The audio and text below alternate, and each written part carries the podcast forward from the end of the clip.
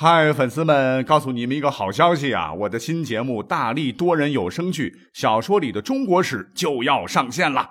想要了解新节目或者跟我互动聊天，赶快来加入 VIP 粉丝群，入群二维码就在本期节目的声音简介中。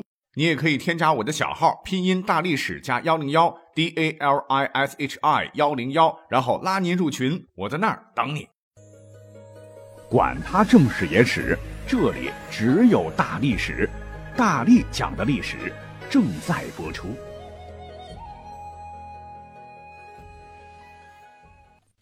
欢迎收听本期大历史啊！因为上周呢家里出点事儿啊，所以处理完了才回来。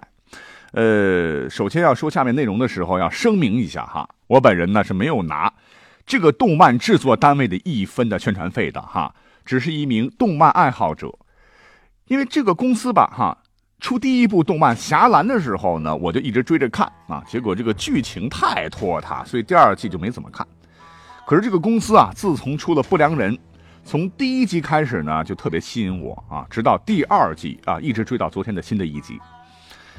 别看是动漫啊，很多都是瞎掰的，但是呢，这里面确实有很多的历史元素啊。我也搜了搜百度，有很多的这个动漫爱好者。不良人的爱好者都在搜寻里面的一些历史典故啊，所以今天呢，我就把这些历史知识哎摘出来和大家一起分享。既然啊这个名字叫做不良人，那你知道什么叫不良吗？啊，这个不良扣定义的话，就是有劣迹啊，对社会造成负面影响的人，泛指一些顽劣的负面人物啊，多用在少年身上，不良少年。那不良人。这个在动漫里非常神秘的组织，历史上存在过吗？啊，这是首先我们肯定要问的第一个问题。别说啊，文献里面虽然很少介绍，但还真有。根据现代学者编著的《断代的语言词典》啊，《唐五代语言词典》关于不良的解释啊，我们知道，唐代官府啊征用有。恶迹者充任侦缉逮捕的小吏呀，称之为不良人、不良、捉不良啊，俗称还为不良己烂，都是一个意思。己背的己，腐烂的烂啊，他的统管者称之为不良帅。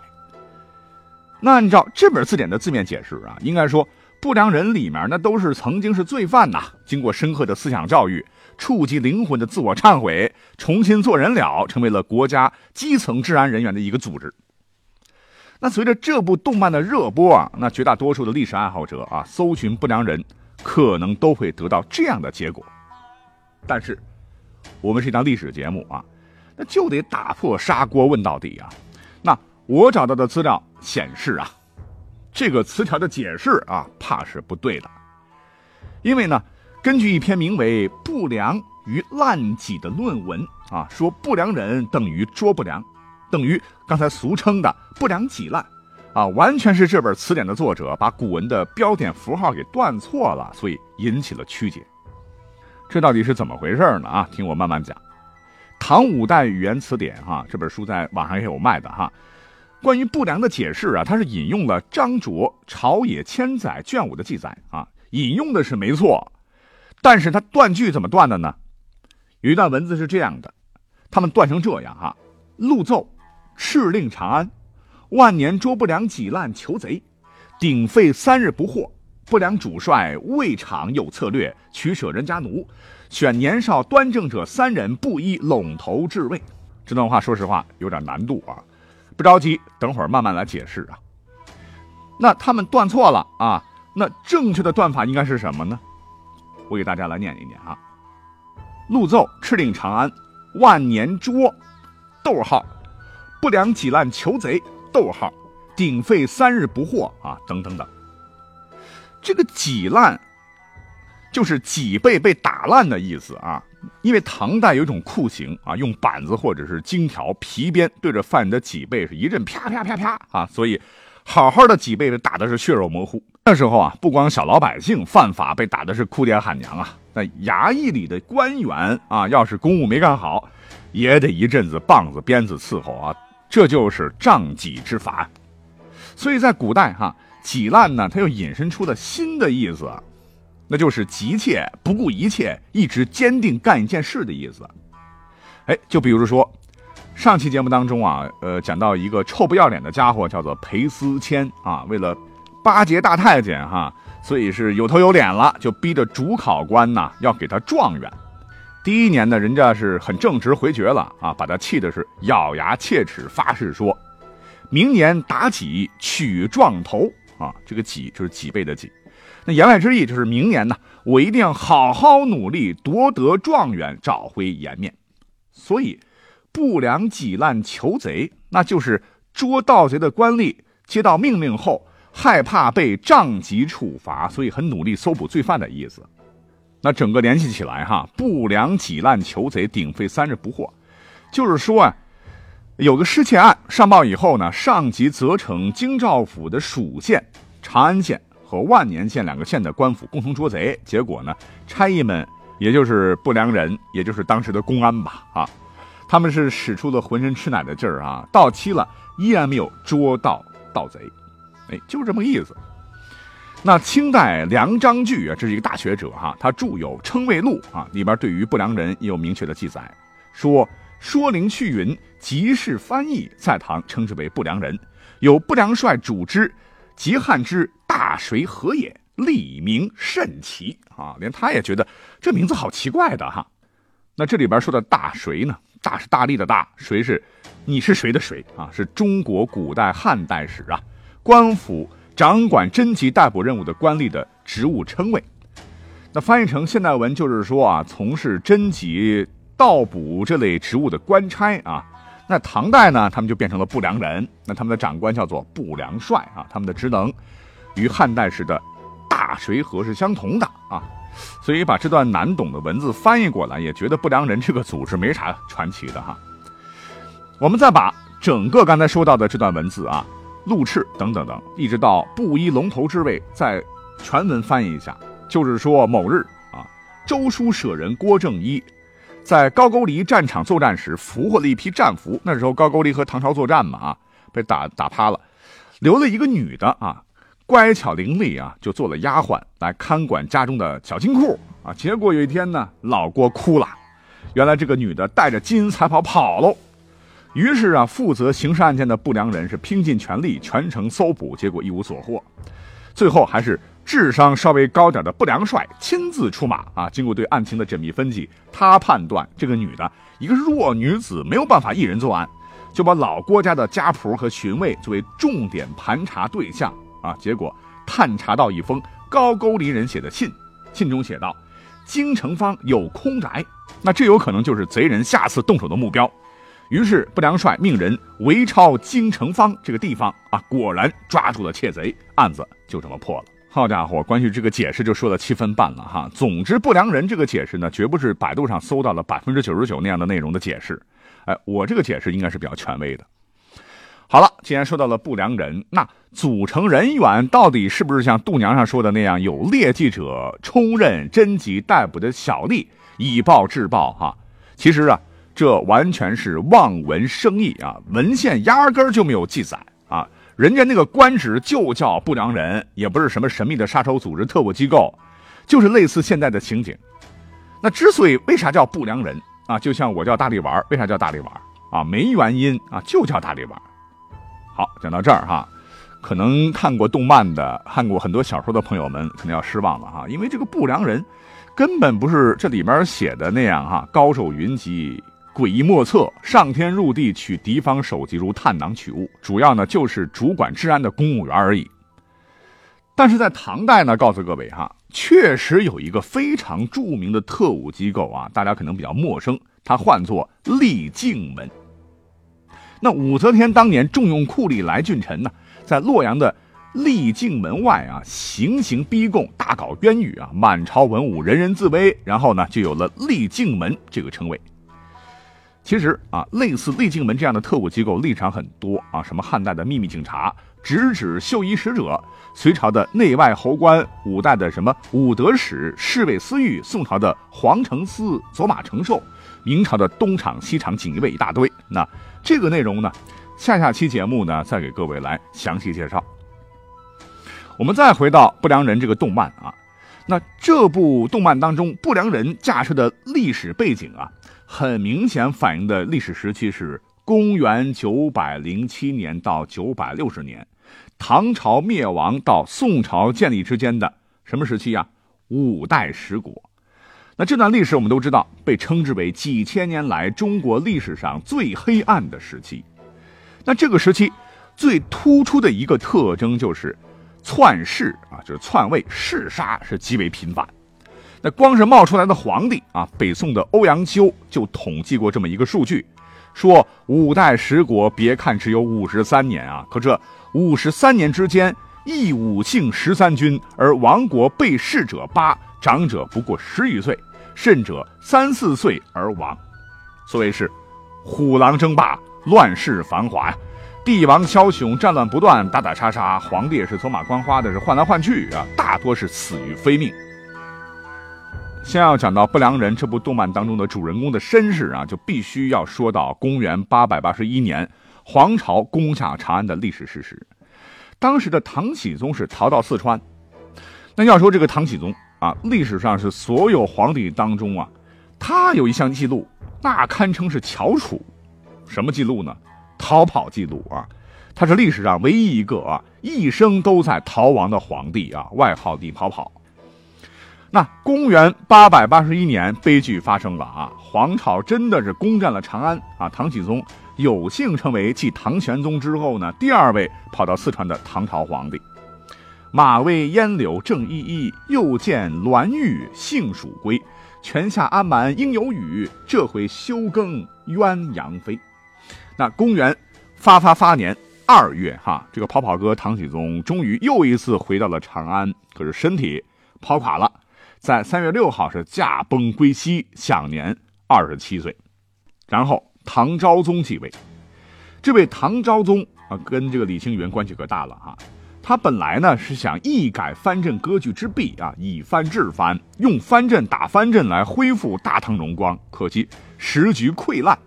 自个儿呢，反倒成了藩镇们的排除异己的工具啊！到头来白给别人打工，一分钱没赚，还倒贴钱。在公元九百零四年啊，朱全忠啊，就是朱温呐啊，那个就是不良人动漫里边那个娇兰殿里坐镇的那个阎王爷啊，他呢是非常担心唐昭宗一天会收拾不住啊，将皇帝弑杀。当时的唐昭宗仅仅三十七岁，就走完了悲壮的一生。紧接着哈，他的第九子，也就是大唐最后一位皇帝唐哀宗坐上了龙椅。这个时政出贼臣，哀帝不能治，那傀儡一个啊。在公元九百零七年三月，哀帝被天下兵马元帅梁王朱全忠，就是朱温，逼迫禅让。公元九百零八年被朱温镇杀，毒死。朱温建国后梁，大唐自此灭亡。而惨烈的五代十国开始了，这也是李星云登场的历史背景。我们再回到故事当中，男一号李星云就在此刻粉墨登场。你说家族一夜被灭啊，身世神秘。才九岁的他啊，跟着李焕带着龙泉宝剑是流落街头。渝州城黑白无常一战，李焕身死，他拜在杨叔子门下学艺。八年后，也就是九百一十二年出山。携师妹陆林轩行走江湖，因身负龙泉宝剑，这宝藏的秘密惹人眼红啊！再加上又是老李家的遗孤啊，于是引来各方势力追杀。后来结识了幻音坊的侍女姬如雪和通文馆少主张子凡，四个人是化敌为友，共闯江湖。这故事没看过没关系，其实挺简单的。但是从这开始啊，就跟真实的历史事件可就套不上了哈，因为我们来看一看啊。九岁拜师学了八年啊，九加八等于十七。那九百一十二年出山，我们减掉学艺的八年啊，也就是八百九十四年。那根据故事交代，是一场浩劫，全家死光光哈。那怎么着，那也是九岁以前的事儿了哈。最多我们就减到九岁啊，就算是在八百八十五年发生的事儿。那一年历史上正是跑跑哥唐启宗光启元年。啊，他不是在逃跑的路上，就是在逃跑的路上啊。而《不良人》第一季第二十五集里头也揭示了李星云的身世啊，是已杀掉的李唐皇帝的皇子，而这位皇帝就是唐昭宗，而李星云是他的第十位皇子。那换言之，他是末代皇帝唐哀宗的胞弟。可实际上，根据动漫的时间轴，呃，推到八百九十四年，李星云一家遭遇一场浩劫，全家死光光。所以真实的情况和动漫是不一致的。那如果按照历史上公元九百零四年唐昭宗被朱温给砍死的时间算起啊，才九岁的李星云拜在杨叔子门下学艺，八年后九百一十二年出山，时间上好像差不多。可是要知道，他哪里算是遗孤呢？因为当时的历史情况是李唐家子弟还多着呢，哈，朱温杀了他爸，他哥还当着皇帝呢，哈，也就哪来的什么灭门惨发生呢？况且唐哀帝九百零八年啊，跟他爸一样被朱温给搞死了，唐朝才算是正式灭亡。而李星云在杨叔子门下学艺，那都快出师了。而历史上哈，唐昭宗啊，故事当中就是李星云的爸爸嘛。历史上他一共生了十七个儿子啊，剧中李星云是第十子。我们看看他的儿子啊，德王李煜、肃王李煜哈，还有前王李系等等吧。第十子唤作李祥，被封为琼王，啊，压根儿就不是李星云。那除了不良人这个组织了，故事当中还有几个神秘组织，呃，什么幻音坊啦、通文馆啦、玄冥教啦，历史上是一点线索都找不到了啊。不过里面有些人物历史上真正出现过啊，比如说不良帅竟然是袁天罡。那之前我们讲过一期，呃，天下第一预言奇书推背图的节目啊，那里面有他的介绍。故事里头的晋王啊，叫李克用啊，他手底下呢有十三太保，除了三太保嫡子李存勖啊，其余十二人皆为义子。在第二季当中，昨天我还看了哈，李存勖登场了哈，动不动还咿咿呀呀的来段京剧范的唱白。不过在真实的历史上，他确实是戏剧爱好者，也是五代军事史乃至中国军事史上的一个传奇式人物啊，打得朱温是屁滚尿流。还建立了后唐政权，可惜后来啊，终被戏子所杀，脑门中箭啊，一命呜呼。那我们再翻看真实的历史，对照一下哈，李克用手下十三太保，在史书上没有明确的说明，不过他真有个义子啊，确实叫做李存孝，就是动漫里头那个人猿泰山傻大个啊。那真实的历史上，他确实力大无穷，英勇善战啊，天下无敌，与西楚霸王项羽齐名啊，被誉为将不过李。王不过霸，而动漫里头的玄冥教教主唤作朱有圭啊，历史上确实存在，是朱温的三儿子。而朱温本人呢，也确实被老三给干掉了哈，也确实是因为他荒淫无度啊，喜欢睡儿子们的老婆。更重要的是，他想把这个位置呢传给养子朱有文，结果呢被朱有圭给干死了啊。第一季当中啊，朱有文死了。不过死的是个替身。第二季他化成了鬼王，就把李存孝给灭了。但实际上啊，历史上朱有文呢是个能词善文的一个帅哥啊。朱有圭杀了他爹呢，一并也把他赐死。后来后梁末帝朱有贞即位以后啊，才恢复了朱有文的官爵。还有另一个神秘组织叫做幻音坊啊，以齐王化名的女帝李茂贞为尊。坊中高手号称九天圣姬，尽是色艺俱佳的年轻女子。其实你一查这个李茂贞的资料，就觉得这个编剧的想象力真是好丰富啊！因为历史上的李茂贞，她其实是一个满脸络腮胡子的猛将啊。